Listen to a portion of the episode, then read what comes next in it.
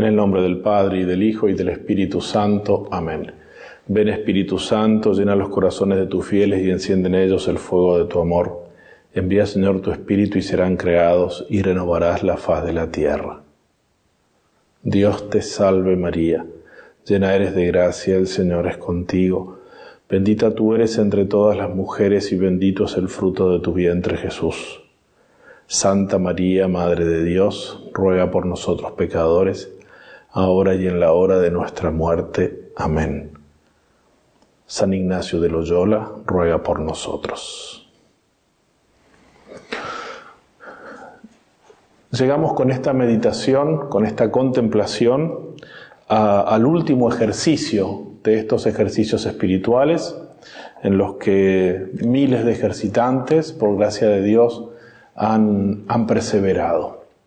Estamos en la cuarta semana, contemplando los misterios gloriosos de la vida del Señor, los misterios que tienen que ver con su resurrección. Y como último ejercicio, San Ignacio pone una contemplación que es muy hermosa y que es, por decir así, el contrapunto del principio y fundamento. Esta contemplación, por decir así, resume el fruto de todos los ejercicios está en el número 230 del libro de los ejercicios y siguientes, y se llama contemplación para alcanzar amor. Es decir, un ejercicio de contemplación para obtener de parte de Dios la gracia del amor, la gracia de amarlo por sobre todas las cosas y la gracia de amar al prójimo, como a nosotros mismos o más que a nosotros mismos, según el ejemplo de nuestro Señor, que nos amó hasta el extremo de dar su vida por cada uno de nosotros. Contemplación para alcanzar amor. Es una contemplación, es decir, ese tipo de, ejercicio, ese tipo de oración que consiste en, mirar, en observar, en contemplar, reflexionando sobre lo que San Ignacio nos hace ver, nos hace contemplar. Y en este caso es sobre los bienes que hemos recibido de Dios. Cómo nosotros todo lo tenemos recibido, cómo nosotros dependemos actualmente de Dios, sumo bien, y cómo entonces tenemos que de algún modo contracambiar tanto, tanto bien recibido. Antes de, dar los puntos y de entrar en la materia de la contemplación, San Ignacio pone dos advertencias, dos cosas, que son también objeto de oración, son también objeto de, contemplación o de meditación. Tenemos que pensar en estos dos puntos porque nos ayudan a entender en qué consiste el amor, qué es el amor, qué es aquello que queremos lograr en esta contemplación como fruto y que después implica que nosotros nos movamos libremente a amar, porque nadie ama sin querer amar. Y aun cuando el amor sobrenatural, la caridad, es infundido por Dios en nuestras almas, no se practica solo. Tenemos que nosotros corresponder y según ese hábito sobrenatural que Dios nos da, esa virtud de la caridad, obrar libremente. Y esto es tan así que podemos no obrar, omitir de practicar la caridad. Dice San Ignacio, primero conviene advertir en dos cosas. La primera es que el amor se debe poner más en las obras que en las palabras. Y la segunda, que el amor consiste en comunicación de las dos partes, es a saber, en dar y comunicar el amante al amado lo que tiene, o de lo que tiene, o puede, y así por el contrario el amado al amante, de manera que si el uno tiene ciencia, dar al que no la tiene, si honores, si riquezas, y así el otro al otro. Vamos a explicar estas dos advertencias que dice San Ignacio. Es importante advertir estas dos cosas. Primero entonces, el amor se debe poner más en las obras que en las palabras. Más en las obras que en las palabras quiere decir en los hechos. El amor no significa manifestar solo de palabra. Este ese famoso refrán que dice, obras son amores y no buenas razones. Y esto ya lo dice el apóstol San Juan en su primera carta, primera de Juan capítulo 3, versículo 18, dice así, hijitos, no amemos de palabra ni con la boca, sino con obras y de verdad.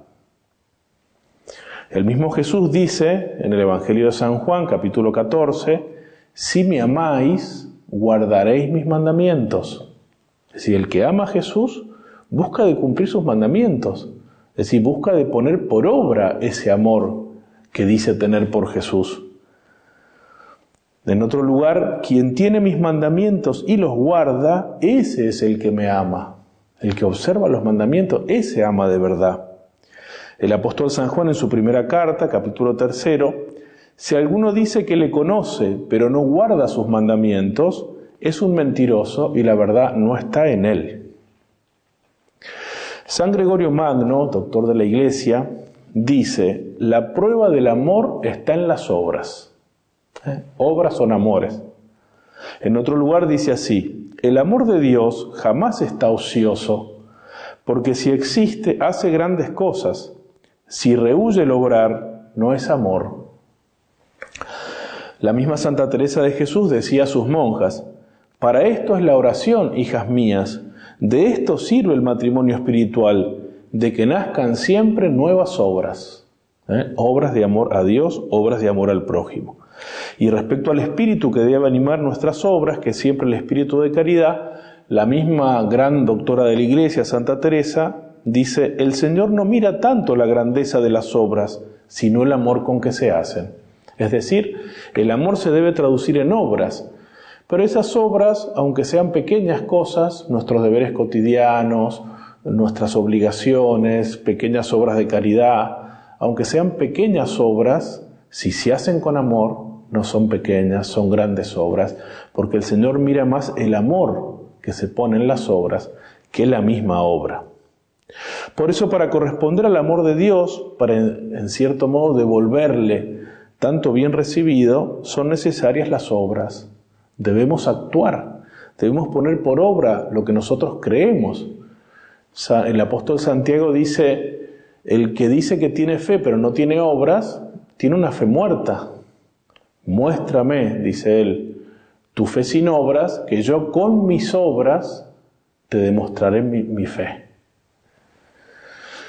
Debemos actuar entonces sobre nosotros mismos para eliminar nuestros afectos desordenados, combatir nuestros defectos, nuestras perezas, nuestras negligencias, nuestras omisiones, en nuestra relación con nuestros hermanos, para amarlos verdaderamente, según el ejemplo de Jesús, y en nuestra relación con Dios, para amarlo por sobre todas las cosas. Entonces, el amor consiste más en las obras que en las palabras. Esta consideración nos va a ayudar después, en el cuerpo de la meditación, a darnos cuenta cómo tenemos que corresponder a Dios, no solo diciéndole te amo, te quiero mucho, te amo por sobre todas las cosas, sino viviendo según sus mandamientos, viviendo según lo que Él nos pide. Y la segunda consideración, muy importante, va más a en qué consiste el amor, qué es el amor, Dice, el amor consiste en un intercambio recíproco de bienes, dice así, el amor consiste en comunicación de las dos partes, es a saber, en dar y comunicar el amante al amado lo que tiene o de lo que tiene o puede, y por el contrario, el amado al amante, es decir, en una reciprocidad. El amor consiste en comunicación de bienes, pero con una reciprocidad. Es un intercambio recíproco de bienes. El amante da y comunica al amado lo que tiene o una parte de lo que tiene, y a su vez el amado se lo da al amante. Y pone ejemplos San Ignacio, así el que tiene ciencia, honores o riquezas, se los da al que no los tiene y así recíprocamente. Es decir, no hay amor verdadero de parte del que ha recibido beneficios sin reciprocidad. De parte de Dios, el amor de Él no implica haber recibido de nosotros nada, como dice San Juan, Él nos amó primero. Dios es la suma bondad y como el bien es difusivo de sí mismo, Él ha creado todas las cosas y nos ha creado a nosotros y nos, nos ha dado todos los bienes que ahora intentaremos recordar en esta meditación, todos sus dones, sin haber recibido nada de nosotros. En cambio nosotros, la criatura, ¿cómo demuestra el amor? En una reciprocidad, es decir, buscando devolverle a Dios los bienes que nosotros tenemos y que en el fondo son todos recibidos de Él. Porque si no, no, no hay verdadero amor, si no retribuimos. De parte de Dios hay verdadero amor, que es todo creador, que es todo originario, que no depende de nada antecedente, pero se trata de esta contemplación de entender qué tenemos que hacer nosotros ante ese Dios que es todo amor y es corresponder una reciprocidad, si no, no amamos verdaderamente. El Señor nos amó dándonos muchos beneficios, como se verá en la contemplación. Por lo tanto, si lo amamos verdaderamente a Dios, debemos corresponderle. En esto radica el amor. Dice el apóstol San Juan, primera carta, capítulo cuarto, Dios es amor. El que permanece en el amor, permanece en Dios y Dios en él. Permanecer en el amor quiere decir amar a Dios, corresponder a Dios.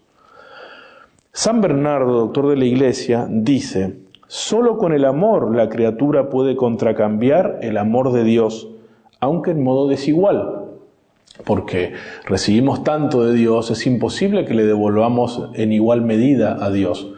Pero sí tenemos que devolverle todo lo que podemos devolverle. Dice San Bernardo, nunca podremos devolver a Dios los muchos beneficios recibidos. Nuestro amor desde este punto de vista siempre será poco, será deficiente. Es un amor que es desigual, pero que por otra parte si lo amamos a Dios con todas nuestras fuerzas, como es el mandamiento, amarás al Señor tu Dios con todo tu corazón, con toda tu mente, con todas tus fuerzas, con toda tu alma. Si lo amamos con todo nuestro ser, lo amamos con todo lo que podemos amar y entonces lo amamos perfectamente. Y nuestro amor va siempre a ir creciendo, amándolo cada vez más, amándolo en el momento actual lo más que podamos. Y así va a ir creciendo nuestro amor y siempre lo vamos a amar más y más. Dice Santo Tomás de Aquino que la semejanza es la causa del amor. Se ama lo que es semejante, así los hombres se aman entre ellos, un hombre a una mujer, los padres a los hijos. Si esto se aplica a nuestra relación con Dios, la gracia santificante que está en nosotros y que es una participación de la vida de Dios, de la naturaleza de Dios, que nos hace ser hijos de Dios, es el principio del amor, porque nos hace semejantes a Dios, nos hace por gracia lo que el mismo verbo de Dios es, hijos de Dios, de su misma naturaleza, partícipes de la misma naturaleza divina, como dice el apóstol San Pedro.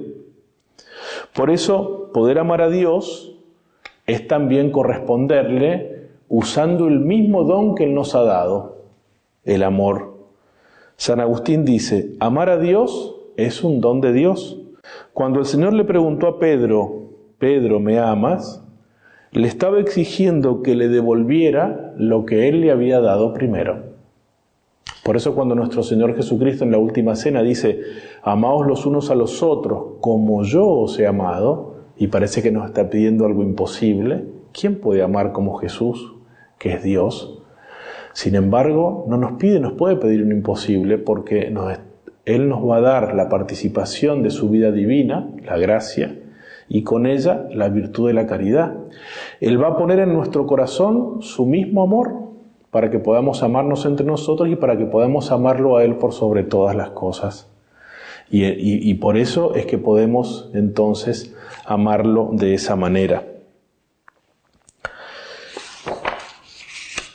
Santo Tomás eh, justamente dice eso en, el comentario del Evangelio de San Juan, que nuestro Señor puede ser tan exigente con nosotros porque pone en nosotros el amor.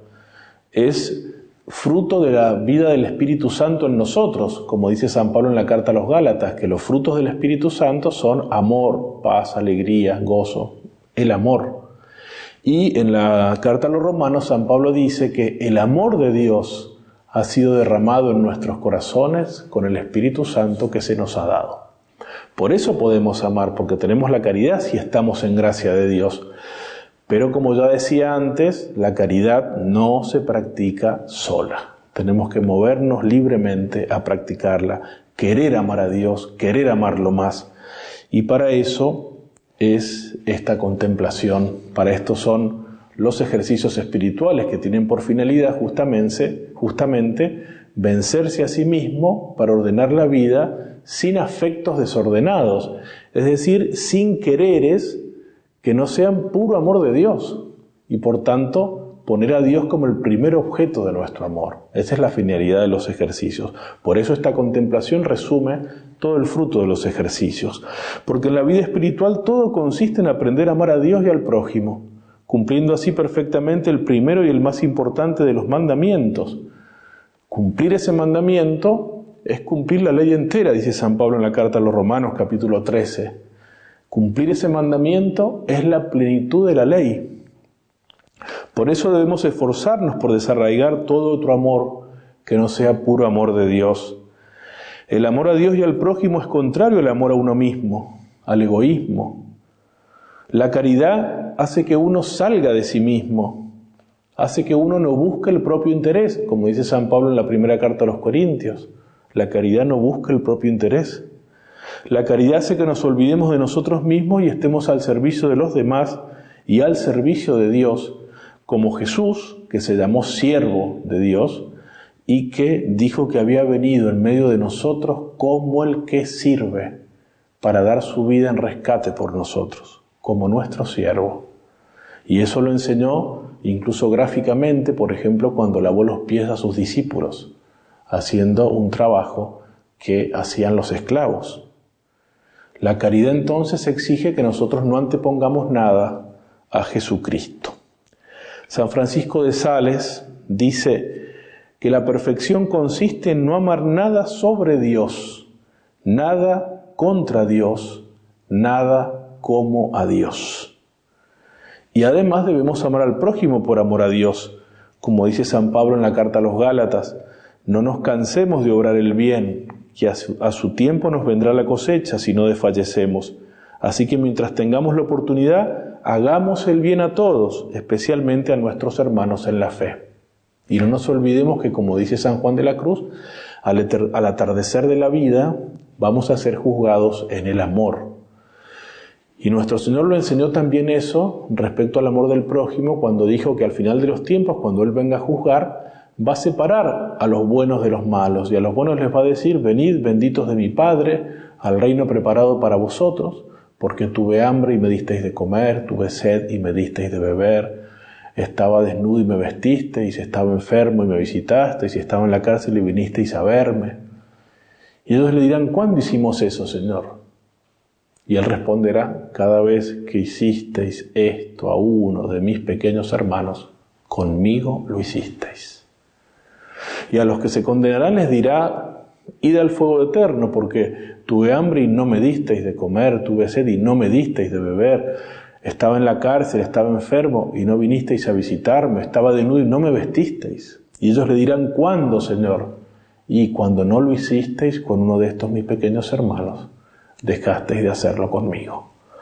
Por eso, amor a Dios por sobre todas las cosas, pero también al prójimo, porque, como dice San Juan, el que dice que ama a Dios a quien no ve y no ama al prójimo al que ve, miente.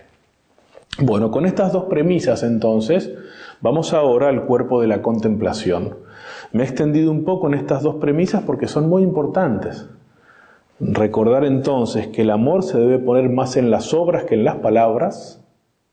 Recordábamos recién el juicio final, tuve hambre y me diste de comer, son todas obras.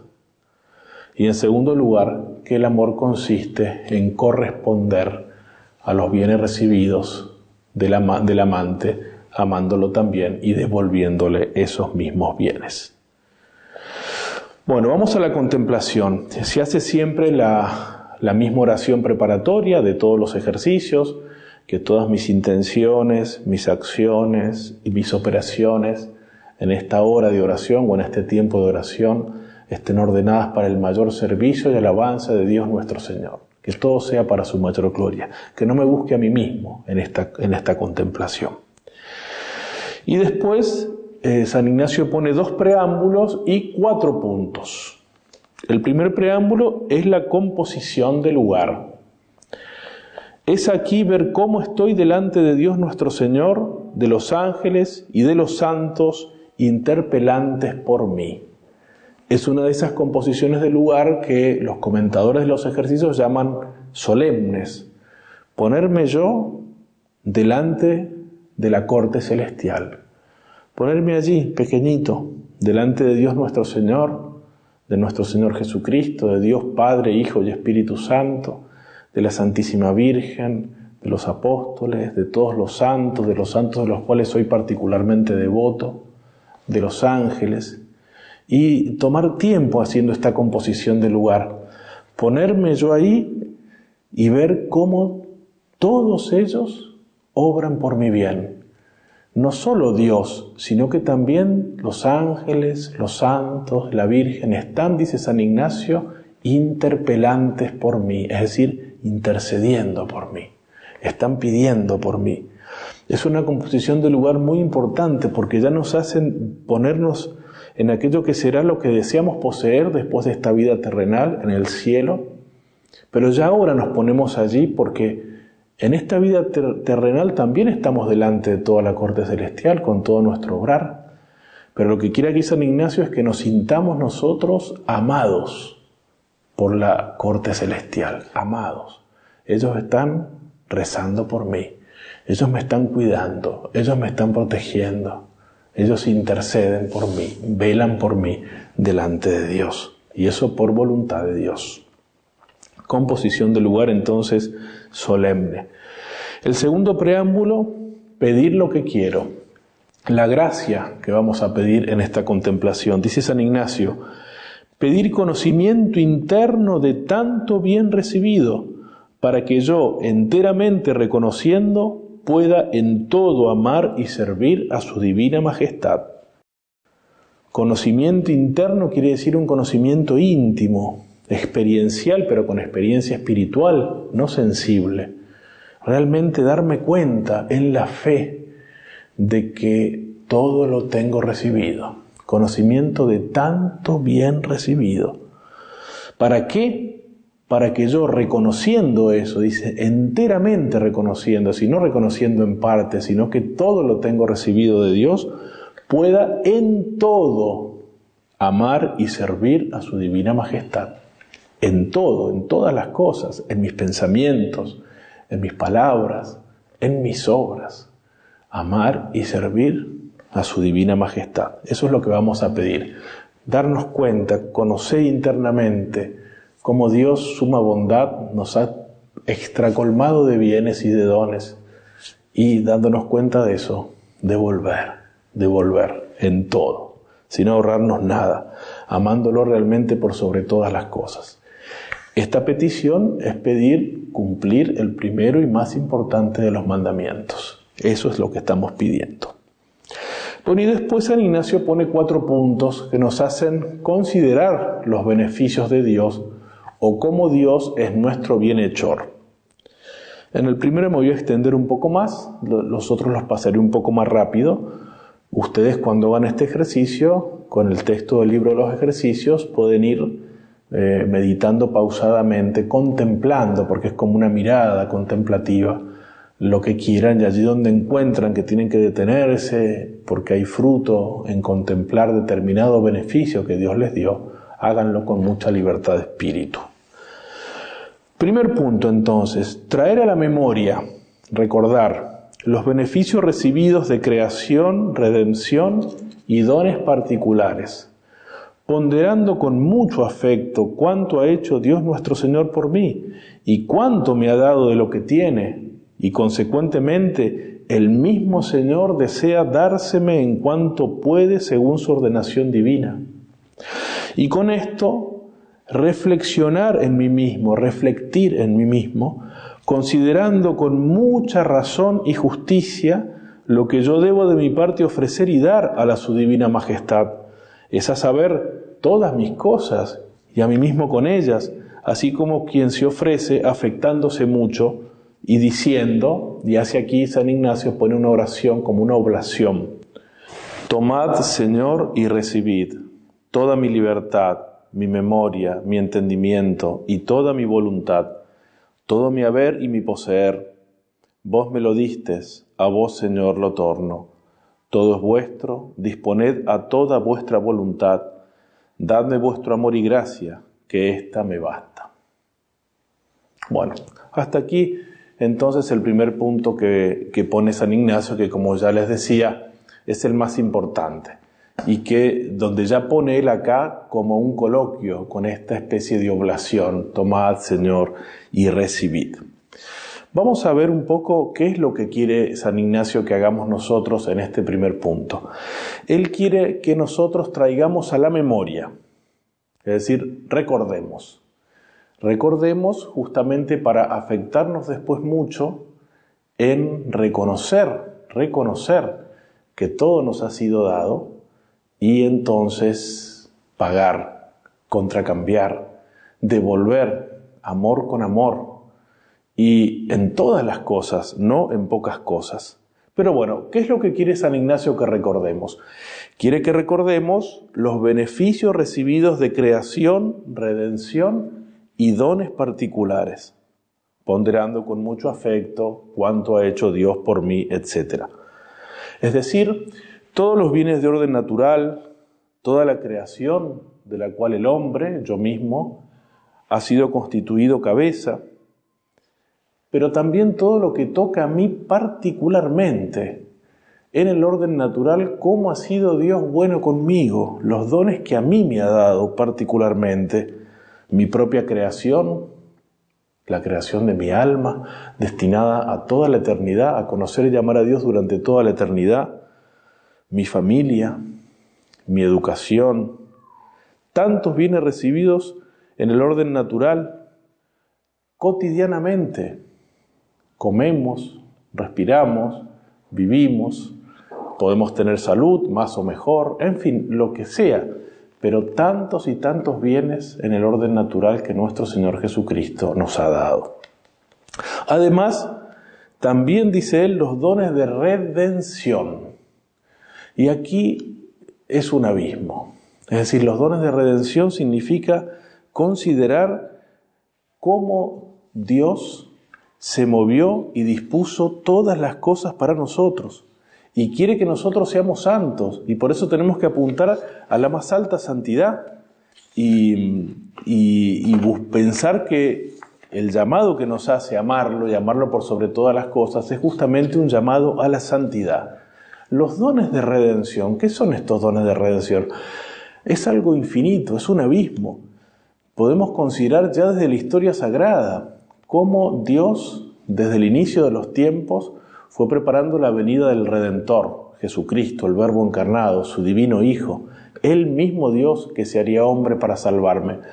Y lo fue preparando mediante toda la historia del Antiguo Testamento, mediante los profetas, mediante los patriarcas, lo fue preparando, eh, inspirando los libros sagrados de la Sagrada Escritura, que es un hermosísimo, un extraordinario don de Dios para la salvación de mi alma, para mi bien espiritual, en la que Él mismo se nos revela, se nos da a conocer.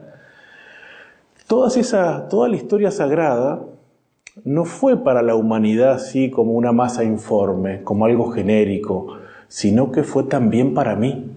Porque Jesucristo sí vino para que todos se salvaran, pero no de una manera masificada, sino que vino por cada uno de nosotros y nos ha amado con amor personal a cada uno de nosotros. Y por eso toda la historia sagrada es para mí. Tenía en cuenta mi salvación, la de muchos otros también, pero mi salvación, porque Dios demuestra su omnipotencia también en que, en que nos ama a cada uno con un amor de predilección particular, distinto de los demás, y por eso nos da distintos dones, nos crea distintos, nos lleva a veces por distintos caminos, porque, porque, porque su amor es personal, no es en bloque, en masa, es personal. Y en cada uno de nosotros vive por la gracia, en los que estamos en gracia, y es un amor personalísimo y una relación personalísima. Pero bueno, toda la historia sagrada entonces fue por mí. Incluso los grandes santos que precedieron inmediatamente la encarnación del Verbo, San Juan Bautista, San José, Dios los creó y los santificó por mí. La Santísima Virgen María, la aurora que ya preludiaba el nacimiento del sol que nace de lo alto, nuestra Madre del Cielo, de la cual nunca se dirá lo suficiente, el paraíso de Dios, el paraíso de la encarnación, el jardín cerrado, la casa de oro que la sabiduría se edificó para habitar, ella fue creada por mí, por mi redención, por mi salvación. Y el misterio de la encarnación. De hecho, San Ignacio cuando nos ha presentado los misterios de la vida de Cristo nos ha hecho ver eso, el verbo que por mí se ha hecho carne, porque ha venido para salvarme a mí. Y por eso, dice San Ignacio, ponderar los beneficios de redención. Nos ha dado la iglesia después, instituyó el colegio de los apóstoles y instituyó la iglesia, con el magisterio de Pedro, con una guía una cabeza visible de la iglesia, que es fundamento visible de su unidad. La iglesia que es el cuerpo místico de nuestro Señor Jesucristo, es decir, a la cual quedamos incorporados cuando nos bautizamos y por eso quedamos incorporados al mismísimo Jesucristo y somos con Él una sola cosa, una sola persona mística. Él la cabeza, nosotros los miembros, Él la vida, nosotros los sarmientos, pero una única persona mística, por lo cual todo lo de Él es nuestro, sus infinitos méritos, sus virtudes, su filiación divina, el cielo que esperamos, y todo lo nuestro, Él lo toma, nuestras miserias, nuestras debilidades, nuestras flaquezas, nuestros pecados. Todos los beneficios de redención que, eh, en los cuales la Iglesia, por decir así, descuella ser miembros del cuerpo místico de Cristo. Y aquí podemos ver también ya algo más particular, San Ignacio dice los dones también particulares y se refiere principalmente a los dones particulares de esto, de la redención, porque todo ha sido por mí, pero además a mí, a mí en concreto, el Señor me ha dado bienes enormes y así los sacramentos recibidos, mi propio bautismo, la confirmación, las confesiones, cuántas veces, incluso si nos alejamos de la amistad de Dios y lo ofendimos gravemente, pudimos volver a Él experimentando su misericordia en el sacramento de la confesión. el matrimonio para los que son casados, dándonos la gracia a los esposos, dándoles la gracia para, para poder ser santos en ese propio estado que tiene también tantas dificultades. Y bueno, y la cumbre de todos los sacramentos, que es la Sagrada Comunión es decir, el sacramento que no solo contiene la gracia, sino el mismísimo autor de la gracia, Jesucristo. El sacramento que justamente tiene como efecto propio hacernos una sola cosa con Él. El sacramento que causa la unidad de la iglesia, es decir, de todos nosotros con Él y entre nosotros. Y causa la unidad entre nosotros, miembros del cuerpo místico de Cristo, porque dice San Pablo, aun siendo muchos, somos un único cuerpo porque comemos de un mismo pan. Y así el cuerpo físico del Señor presente en la Santísima Eucaristía es causa de la unidad de su cuerpo místico. Lo nutre, lo alimenta y lo une. Y la nota de la unidad de la Iglesia se nutre justamente del sacramento de la comunión. Bueno, ¿cuántas comuniones hemos recibido nosotros a lo largo de nuestra vida? ¿Cuántas veces el Señor ha venido a nosotros con su el infinito tesoro de sus gracias, de sus méritos? ¿Cuántas gracias hemos recibido en la comunión, a veces tal vez sin darnos cuenta? Y el perseverar en la fe. Y también podríamos seguir enumerando otros dones particulares espirituales. Por ejemplo, los sacerdotes que hemos encontrado en nuestra vida y que nos han hecho tanto bien. O personas laicas que hicieron apostolado con nosotros. O aquella gracia de una conversión, de haber entendido que tenía que cambiar de vida, que tenía que volver a Dios aquellos ejercicios espirituales, estos ejercicios espirituales. Cuántos beneficios, cuántos dones de redención. Y esto que estoy diciendo son algunos ejemplos, pero cada uno de ustedes piense, piense cómo Dios les dio tantos dones de creación, no dones naturales, pero cuántos dones de redención para todos, pero también en concreto a cada uno de ustedes, para experimentar cómo el Señor nos ama a cada uno de nosotros de una manera personalísima, realmente personalísima. Y dice San Ignacio, y con esto, hablando justamente, recién hablaba yo de la, de la comunión, cuando Él viene a nosotros, pero además ya habita por la gracia del mismo Dios la Santísima Trinidad en nuestra alma como en un templo. Y por eso San Ignacio dice, queriendo también Él mismo dársenos a nosotros, donarse Él mismo a nosotros. En las apariciones de Jesús misericordioso a Santa Faustina Kowalska, aparece muchas veces el ardiente deseo de Jesús de comunicarse a las almas y cómo las almas no le corresponden. Y así le dice, por ejemplo, una vez, sabe hija que el ardor de tu corazón me es grato, y así como tú deseas ardientemente unirte a mí en la Santa Comunión, así deseo yo entregarme enteramente a ti. Deseo yo entregarme enteramente a ti, correspondiendo tu deseo de recibirme en la comunión y de entregarte a mí. En otro lugar, deseo entregarme a las almas, deseo almas, hija mía. En el día de mi fiesta, en la fiesta de la misericordia, recorrerás el mundo entero y conducirás a las almas abatidas a la fuente de mi misericordia. Las sanaré y las fortalecerá. El Señor me dijo, cuenta Santa Faustina, deseo darme a las almas y llenarlas de mi amor, pero hay pocas almas que quieran aceptar todas las gracias que mi amor les ha destinado. Deseo darme las almas, pero hay pocas que están dispuestas a aceptar todas las gracias que les quiero dar.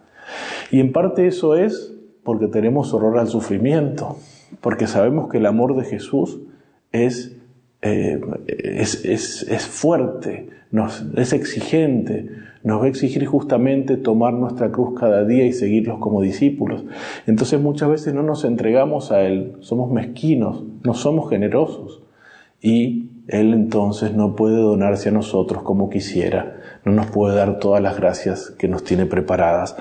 Aquí lo que Él le dice a Santa Faustina se parece tanto a lo que le dijo Jesús a Santa Margarita María de Alacoc cuando le reveló su corazón que ardía con llamas de amor pero al mismo tiempo estaba coronado de espinas y atravesado por la lanza con una llaga, diciéndole, he aquí el corazón que ha tanto amado al mundo, a los hombres, pero ha recibido a cambio tanta ingratitud, tanta ingratitud.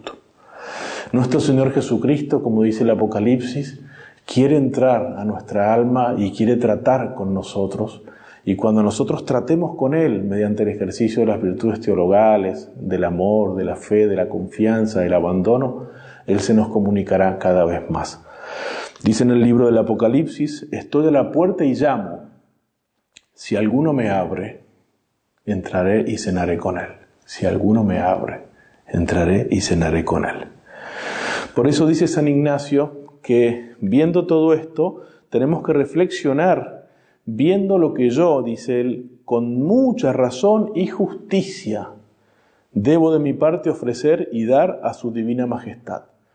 Con mucha razón y justicia es, es razonable corresponder los beneficios recibidos.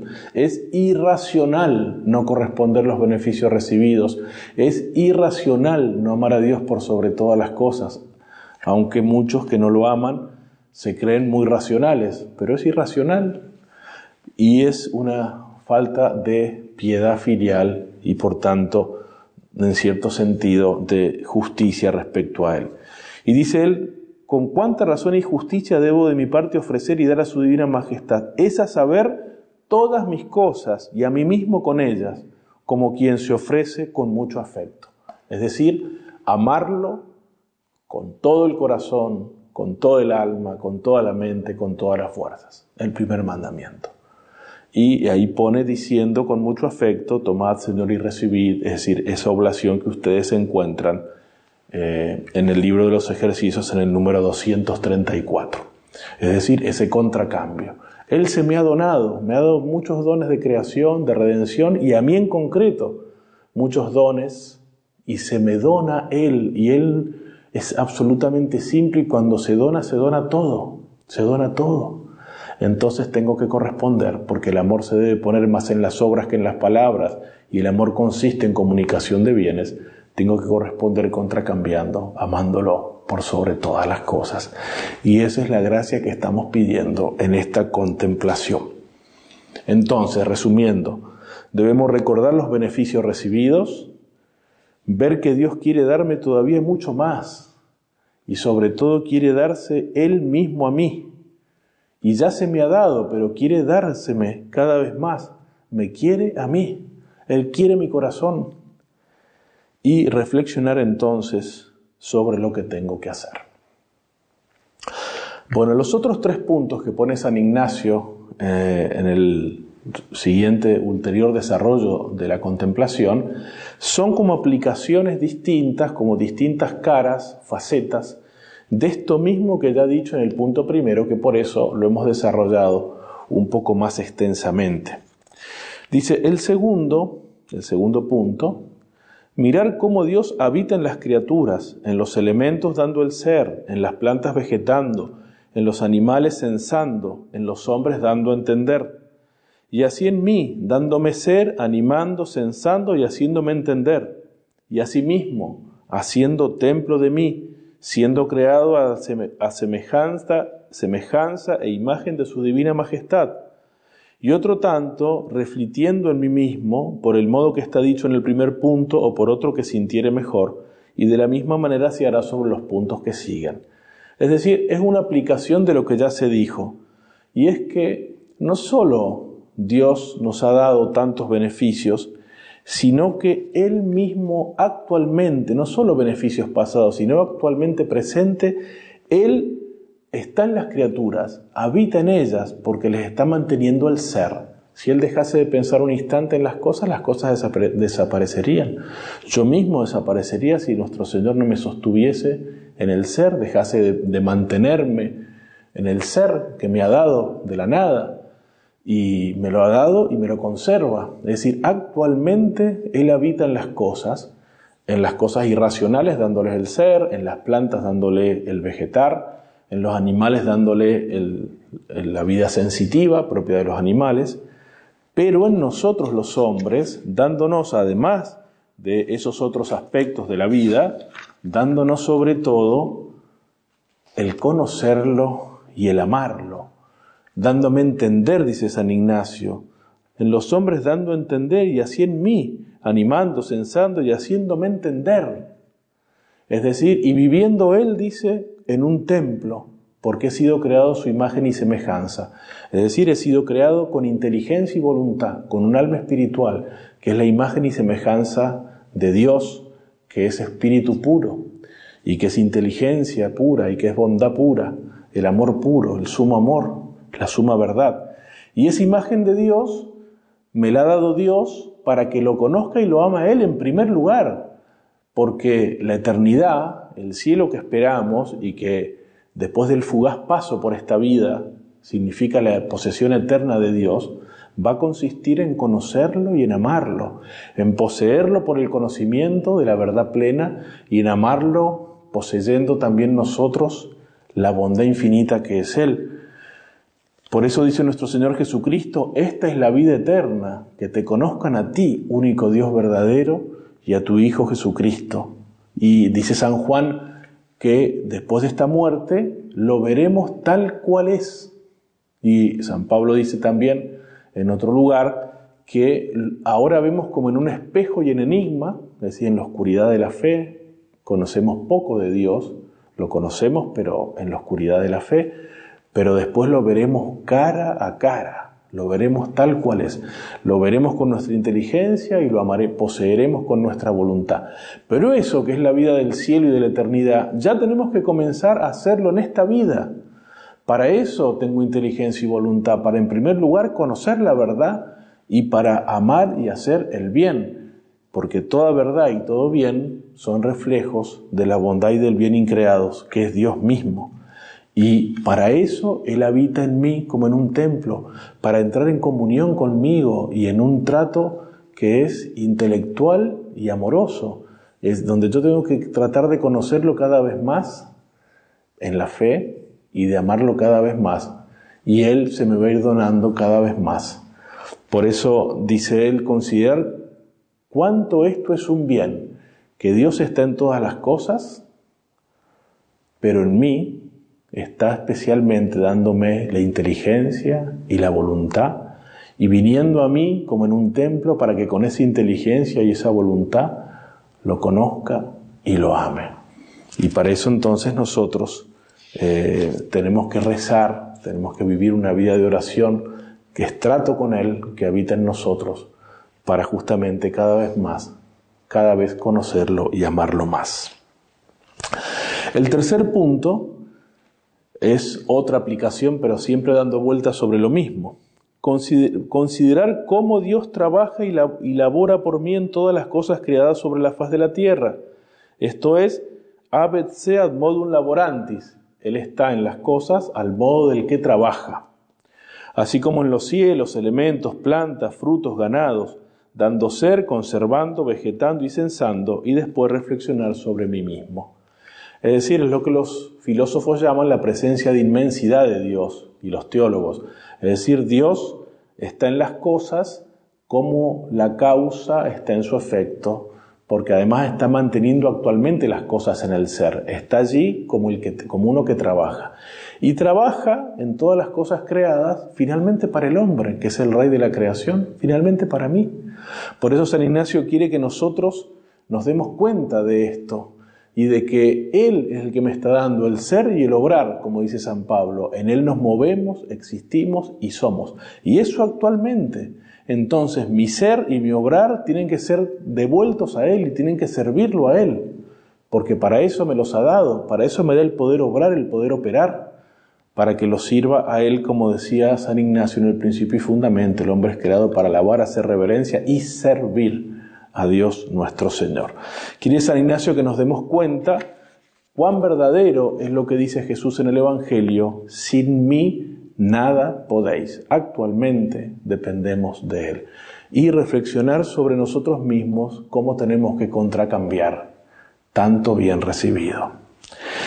Y el cuarto punto es otra aplicación, mirar cómo todos los bienes y dones descienden de arriba, así como la mi medida potencia de la suma infinita de arriba, y así justicia, bondad, piedad, misericordia, así como del sol descienden los rayos, de la fuente las aguas, y después acabar reflectiendo en mí mismo según está dicho. Ver cómo todos los beneficios recibidos y todos los, bienes que hay en la tierra y que yo tengo, todos descienden de arriba como el calor o los rayos del sol o como una corriente de agua de una fuente todo, sin ninguna excepción. Dice San Pablo, ¿qué tienes que no hayas recibido? Y si lo que tienes lo tienes recibido, ¿por qué te glorías como si no lo tuviese recibido?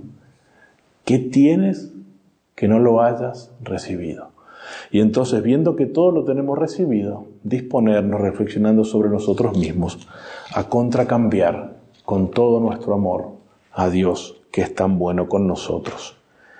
Y dice San Ignacio terminar con un coloquio, hablar con el Señor, extenderse en la acción de gracias, en pedirle que nos enamore cada vez más de Él, que derrame cada vez más la gracia y la caridad en nosotros para que podamos amarlo verdaderamente como Él quiere ser amado.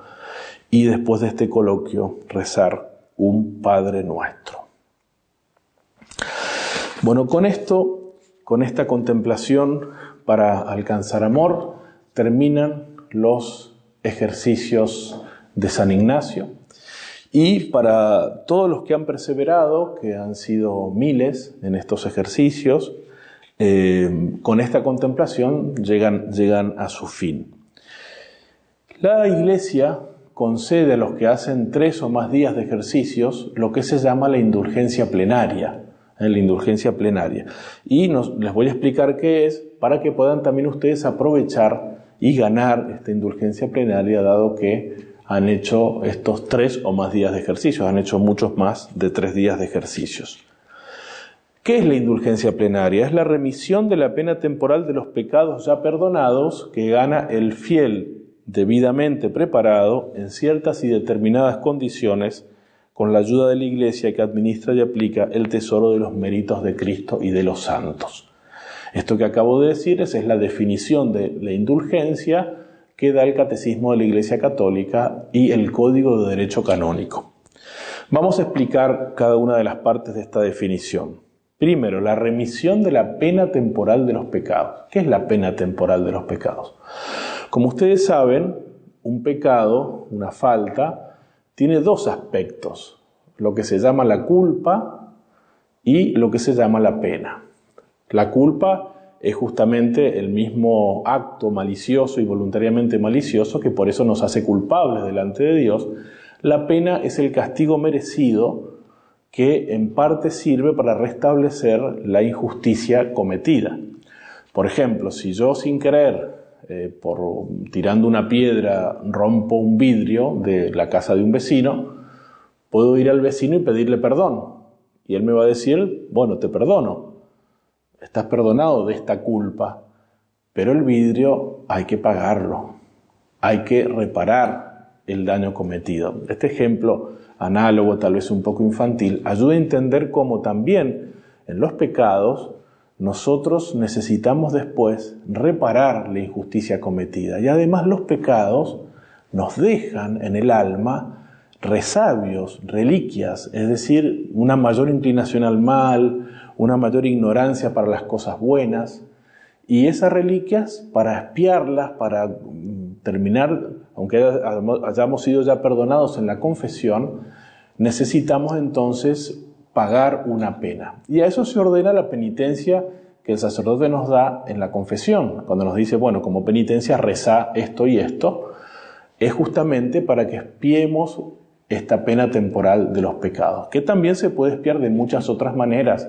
con las obras de misericordia, las obras de caridad tienen, son especialmente aptas. Dice la Sagrada Escritura que la misericordia, la caridad borra la multitud de los pecados. Bueno, si no espiamos esas penas acá en la tierra, tenemos que pagarlas en el purgatorio, que existe para eso, para aquellas almas que han muerto en gracia, porque han sido perdonadas sus pecados, la culpa ha sido perdonada, pero no terminaron de reparar y de expiar la injusticia cometida y las reliquias de los pecados que les habían quedado en el alma. Entonces, mediante las cruces que llevamos, mediante las cosas ofrecidas, mediante las obras de misericordia, mediante las oraciones, nosotros podemos reparar y expiar las faltas cometidas. Pero también ganando las indulgencias, es decir, lo que hace la Iglesia es, por un acto de su misericordia, perdonarnos esa pena temporal que deberíamos descontar cuando ganamos una indulgencia plenaria. Pero ya vamos a explicar por qué, de dónde sale eso. ¿eh? Por eso el que gana la indulgencia eh, plenaria queda realmente en su alma como el día de su bautismo, porque sus pecados han sido perdonados respecto a la culpa, por ejemplo en la confesión, pero además también la pena temporal de sus pecados y por tanto si muere en ese momento va directamente al cielo porque no tiene nada que descontar porque le han sido ya perdonados los pecados por medio de la indulgencia. Entonces, es la remisión de la pena temporal de los pecados que ganan los fieles convenientemente preparados. ¿Qué quiere decir convenientemente preparados? Quiere decir que hay que tener disposiciones interiores para ganar la indulgencia. Y la principal es detestar el pecado, es no estar apegado desordenadamente a ningún pecado, desapego al pecado. Por más que sepamos que somos débiles, que tal vez después volvamos a pecar, pero aquí y ahora no quiero pecar más. Y quiero esto que sé que me hace caer esta ocasión de pecado, quiero desarraigarla, estar desafectado al pecado, no estar apegado al pecado, a, a ningún pecado particular ni a ningún otro tipo de pecado, esa es la disposición fundamental, porque si no, ¿cómo te va a dar la iglesia la indulgencia si vos estás pensando después en seguir pecando o no estás, eh, no querés afectarte en desapegarte de las cosas que te hacen pecar? Entonces, la condición fundamental es justamente ese desapego por el pecado, no tener afección al pecado, aquí y ahora, en el momento de ganar la indulgencia. Además, con ciertas condiciones que las pone la Iglesia. En concreto, la Iglesia nos pide tres condiciones. Confesarnos y comulgar, confesión y comunión, eh, para poder ganar la indulgencia, dentro de unos ocho días, diez días, es decir, en la proximidad, no están establecidos los días, digo así por decir un número de días que no es tan corto pero tampoco tan largo, en la proximidad de estos ejercicios, durante los ejercicios o ahora después de los ejercicios, confesarse y comulgar con esta intención de, ganar la indulgencia detestando todo pecado eh, y de unirse a nuestro Señor Jesucristo en la comunión, entonces confesión y comunión, y rezar por las intenciones del Papa, que es lo que vamos a hacer enseguida para hacer cumplir ya aquí todos juntos esa condición. Y la Iglesia nos da esa remisión de la pena temporal, dice la definición, por el ministerio Ministerio de la misma iglesia, porque es Jesús el que le dio a Pedro, al Papa, el poder de atar y desatar. Todo lo que ates en la tierra será atado en el cielo y lo que desates en la tierra será desatado en el cielo. Y eso también implica el que el Papa disponga que a determinadas obras, por ejemplo los ejercicios, o a determinados tiempos, por ejemplo un año jubilar, o un día, un día que se gana indulgencia plenaria en determinado lugar, santuario, el Papa puede disponer que ahí se gana la indulgencia plenaria porque Él es el administrador, el que ata y que desata en los bienes espirituales de la Iglesia. ¿Y qué es lo que hace el Papa o la Iglesia, encabezada visiblemente por el Papa? Administra el infinito tesoro de los méritos de Cristo y de los santos. Es decir, lo que la remisión de la pena temporal de los pecados no es algo gratuito. Hay alguien que ya pagó por mis pecados, que es Jesucristo en primer lugar, pero también los méritos infinitos de la Virgen, los de los santos, los de los miembros de la iglesia que están en gracia, que cuando hacen obras buenas, aumentan el tesoro espiritual de la iglesia y embellecen a todo el cuerpo místico de Cristo. Y esto hace sí que la misma iglesia pueda administrar ese infinito tesoro y ahora aplicarlo a esta persona que cumplió esta obra a la cual la misma iglesia le había dado la indulgencia plenaria. No es algo gratuito, sino que alguien ya pagó por mí. En primer lugar, por supuesto, y de manera sobreabundante, Jesucristo. Entonces, resumo. Para dar la indulgencia plenaria, que es la remisión de la pena temporal de los pecados, se requiere hacer la obra que tiene la indulgencia, en este caso los ejercicios espirituales que ustedes han hecho, no estar afectado o apegado al pecado ahora actualmente, tener deseos de nunca más pecar, confesar y comulgar en este periodo de tiempo cercano y rezar por las intenciones del Papa. ¿Qué es lo que vamos a hacer ahora antes de que les dé la bendición final? Y para ello vamos a rezar el credo. Creo en Dios Padre Todopoderoso, Creador del cielo y de la tierra. Creo en Jesucristo, su único Hijo, nuestro Señor, que fue concebido por obra y gracia del Espíritu Santo. Nació de Santa María Virgen padeció bajo el poder de Poncio Pilato, fue crucificado, muerto y sepultado, descendió a los infiernos, al tercer día resucitó de entre los muertos, subió a los cielos. Y está sentado a la derecha de Dios Padre Todopoderoso. Desde allí ha de venir a juzgar a los vivos y a los muertos. Creo en el Espíritu Santo, la Santa Iglesia Católica, la comunión de los santos, el perdón de los pecados, la resurrección de la carne y la vida eterna. Amén. Les deseo a todos una santa perseverancia. los encomiendo a la materna protección de la Virgen María, nuestra Madre, que está siempre junto a nosotros. Ténganla ustedes por Madre y por Señora y no les va a faltar nunca nada en la vida espiritual. Y ahora les voy a dar la bendición con una reliquia de la Santa Cruz. El Señor esté con vosotros. Os bendiga Dios Todopoderoso, el Padre, el Hijo y el Espíritu Santo. Amén.